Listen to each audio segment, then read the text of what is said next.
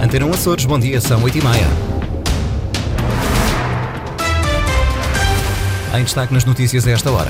Arranca hoje em Ponta Delgado o 13º Congresso do Sindicato dos Magistrados do Ministério Público. Decorre numa altura em que o Ministério Público é objeto de contestação no espaço mediático na sequência dos processos de investigação que envolvem os governos da Madeira e da República. Federação das Pescas dos Açores protesta contra o encerramento do entreposto frigorífico da Horta, nesta altura em que decorre a safra do atum. Inconformados estão também os presidentes das juntas da Serreta e do Raminho, na terceira, com o encerramento sem fim à vista da estrada regional na sequência de um sismo em janeiro. São títulos com desenvolvimento já a seguir. Primeiro olhamos as máximas previstas para hoje: 17 graus em Ponta Delgada, 16 em Santa Cruz das Flores, Horta e também Angra do Heroísmo. Jornal das 8h30, edição de Sais Furtado. Arranca hoje em Ponta Delgado o 13º Congresso do Sindicato dos Magistrados do Ministério Público. Está prevista a presença de mais de 600 participantes, com destaque para a Procuradora-Geral da República, Lucília Gago. O Congresso decorre numa altura em que o Ministério Público é objeto de contestação no espaço mediático, no seguimento dos processos de investigação que envolvem os governos da Madeira e da República. Para o Presidente do Sindicato dos Magistrados, não haverá tabus na discussão discussão dos temas, quaisquer que eles sejam. Lilia Almeida. Para Adão Carvalho, os congressos são sempre um espaço para discussão e debate e de liberdade para melhorar a capacidade de resposta do Ministério Público, mas não em função de determinados processos mais ou menos polémicos. Este congresso insere-se naquilo que têm sido os outros congressos.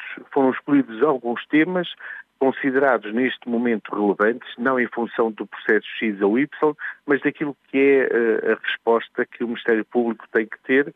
E, portanto, eh, no fundo é um espaço, um fórum de liberdade onde se discute abertamente os temas, sem tabus, no sentido de se encontrar, eh, no fundo, o que pode ser feito, mesmo num quadro de escassez de recursos, para ainda melhorar a resposta do Ministério Público, mesmo nestas condições. O Congresso acontece pela primeira vez nos Açores, até para evidenciar as especificidades do Ministério Público no arquipélago, mas há problemáticas comuns a todo o país. Há falta de magistrados, há sobretudo uma enorme falta de oficiais de justiça, de funcionários judiciais, que leva a que serviços, alguns desses, dos serviços estejam já em fase de quase ruptura e, e, para além disso, tudo o que implica em termos de, de, de falta de recursos de toda, de toda a ordem, em nível de infraestruturas, de recursos em termos para a realização de perícias, sempre que há criminalidade, designadamente económica ou financeira, eh, criminalidade relacionada com o cibercrime, com criminalidade informática,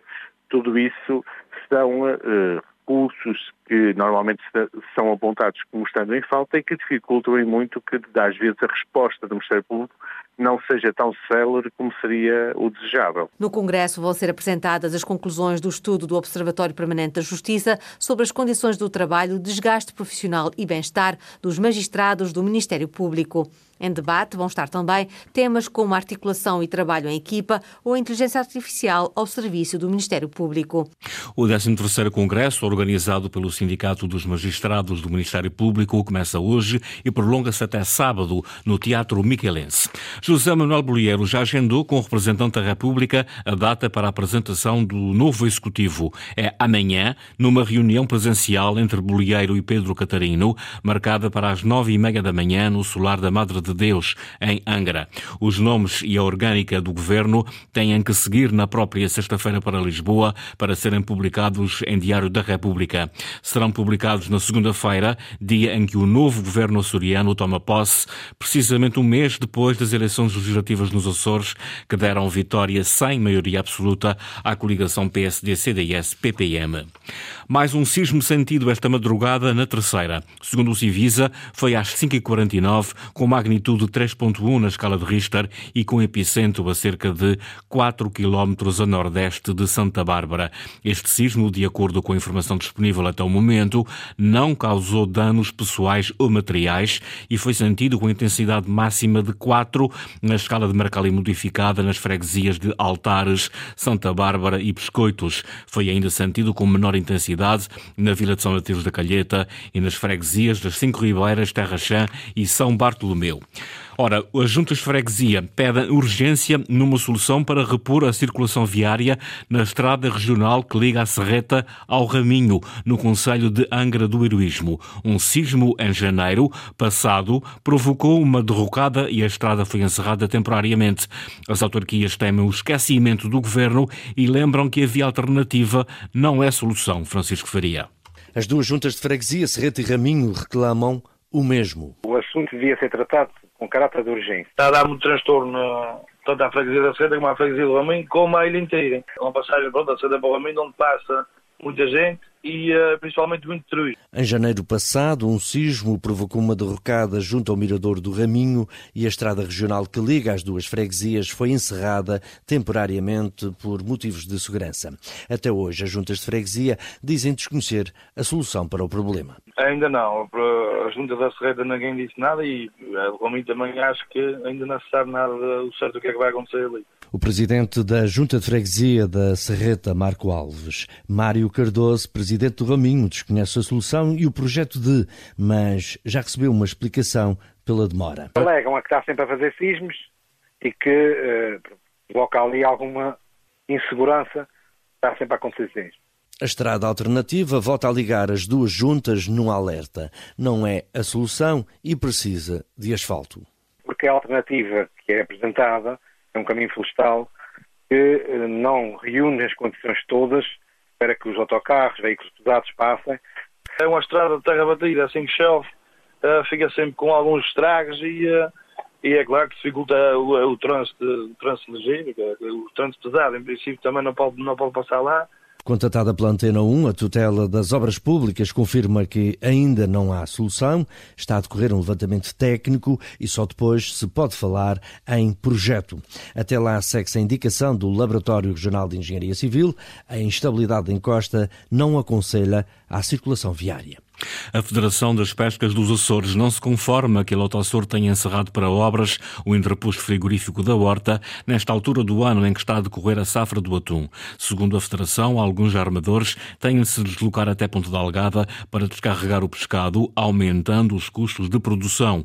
A Lotassor diz que as obras foram planeadas exatamente para evitar a safra do atum que começou este ano mais cedo.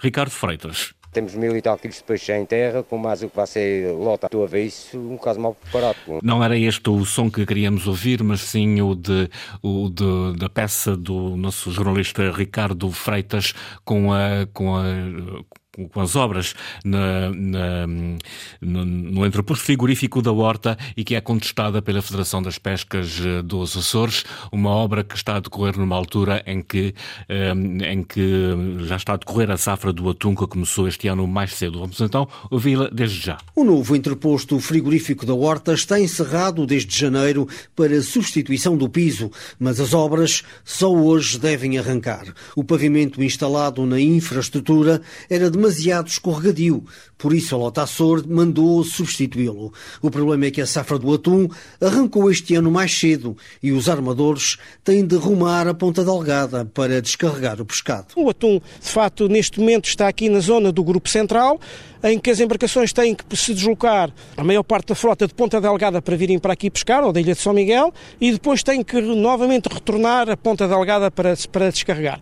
Portanto, isto implica dias de, de que se perde de, de, atividade, custos de combustível, tudo isso uh, aumenta a, os custos de produção. Jorge Gonçalves, presidente da Federação de Pescas dos Açores, diz que tem recebido queixas dos armadores e acusa a Lota Açor de falta de planeamento. Nós temos tido algumas reclamações de alguns armadores que pretendiam vir descarregar cá, e é de lamentar que, por falta de uma organização da Secretaria Regional do Mar e das Pescas e do Conselho de Administração da Lota Açor não se tenha precavido esta situação. A Federação critica também a inação do Governo e do Secretário Regional das Pescas por não defenderem o setor. O Governo não está de missionário. O Governo está, de facto, em gestão eh, e que eu saiba, o seu secretário não foi demitido.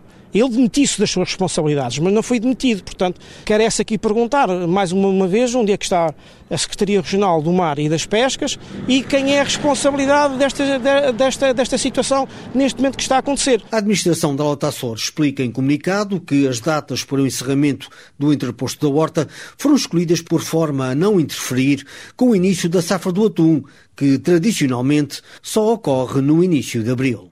A partir de amanhã, a UTC substitui a Cristiano Limitada no transporte terrestre de passageiros no Pico. A operação, que agora se inicia, será assegurada por 13 autocarros no transporte escolar e nas quatro carreiras diárias. David Borges. Depois de dois meses de prorrogação do prazo, a operação da União de Transportes dos Carvalhos na Ilha do Pico inicia-se esta sexta-feira, substituindo a Cristiano Limitada.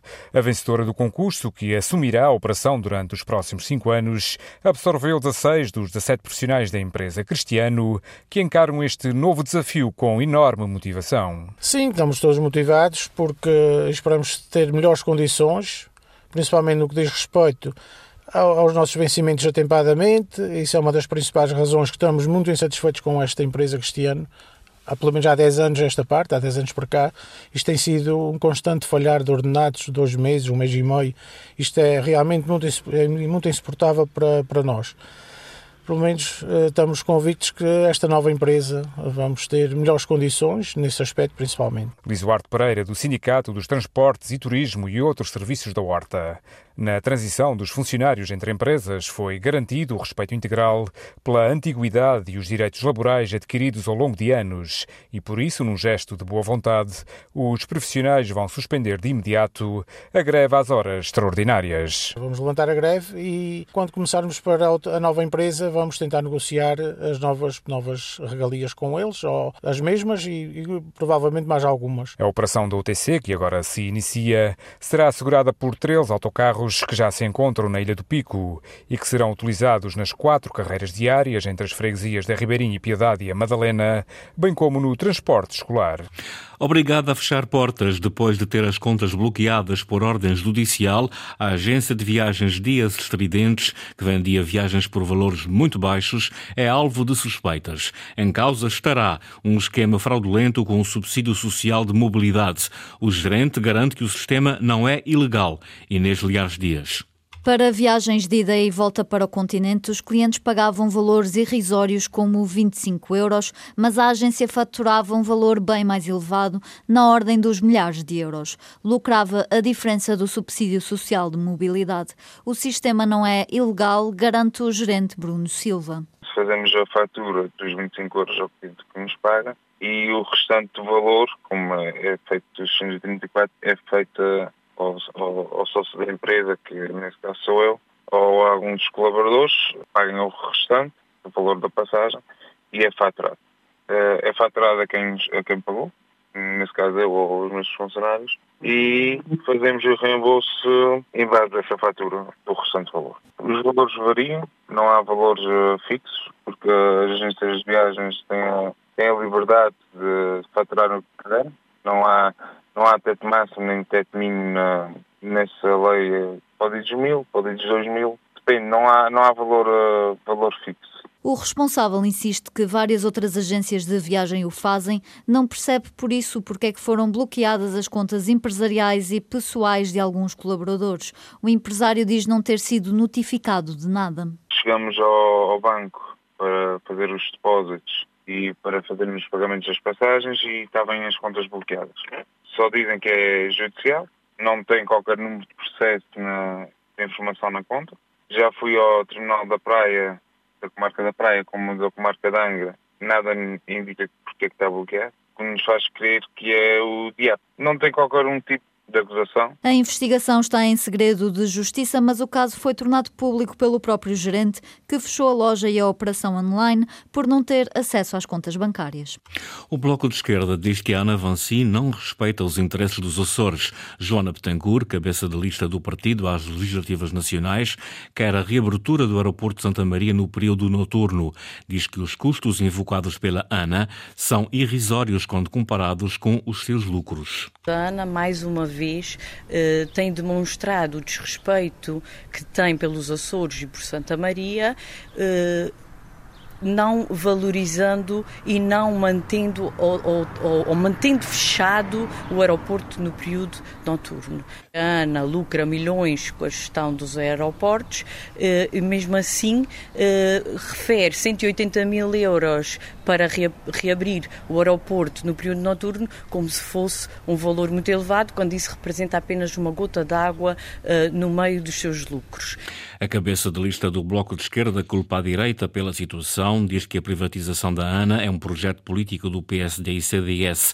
As declarações de Joana Betancourt foram feitas ontem depois de uma reunião com a El Paz, associação que defende os interesses do aeroporto mariense. No desporto, o Santa Clara defronta hoje às 15 horas o Futebol Clube do Porto para os quartos de final da Taça de Portugal. A partida será retomada a partir dos 27 minutos, com o marcador em 0-0, depois de ter sido interrompida no dia 7 deste mês, devido às condições atmosféricas adversas e ao mau estado do relevado. O técnico Vasco Matos insiste que o Futebol Clube do Porto é o favorito, Henrique Linhares. Santa Clara e Futebol Clube do Porto encontram-se hoje no estádio de São Miguel para decidir quem será o último semifinalista da prova rainha do futebol português. No total, faltam jogar 63 minutos do tempo regulamentar, com o nulo no placar. O técnico do Santa Clara, Vasco Matos, considera que é importante que a equipa tenha uma entrada forte em jogo. Entrar forte para nós é, tem sido extremamente importante, a forma como entramos nos jogos e, e contra o Porto, obviamente, não vai fugir à regra temos que entrar muito fortes, eh, muito concentrados, sabemos de, da mais-valia do adversário, favoritismo todo para, para o Porto. Agora nós também temos as nossas armas e vamos lutar com elas. O treinador do Santa Clara aborda ainda o momento de forma da turma azul e branca. Está em todas as frentes, que ainda agora acabou de fazer um contra o Arsenal, um, contra um dos grandes colossos do futebol europeu, um excelente jogo. Uma equipa muito agressiva, muito forte com, com todas aquelas valias que, que nós sabemos e que, que, a equipa tem, aliado a isso também agora este resultado menos positivo para o campeonato, ainda vem com mais força porque é um objetivo claro, a Taça de Portugal para eles. Dragões ainda com mais força após o empate a uma bola diante do Gil Vicente em Barcelos. A partida entre Santa Clara e Futebol Clube do Porto está agendada para as 15 horas e será arbitrada por Cláudio Pereira, da Associação de Futebol de Aveiro.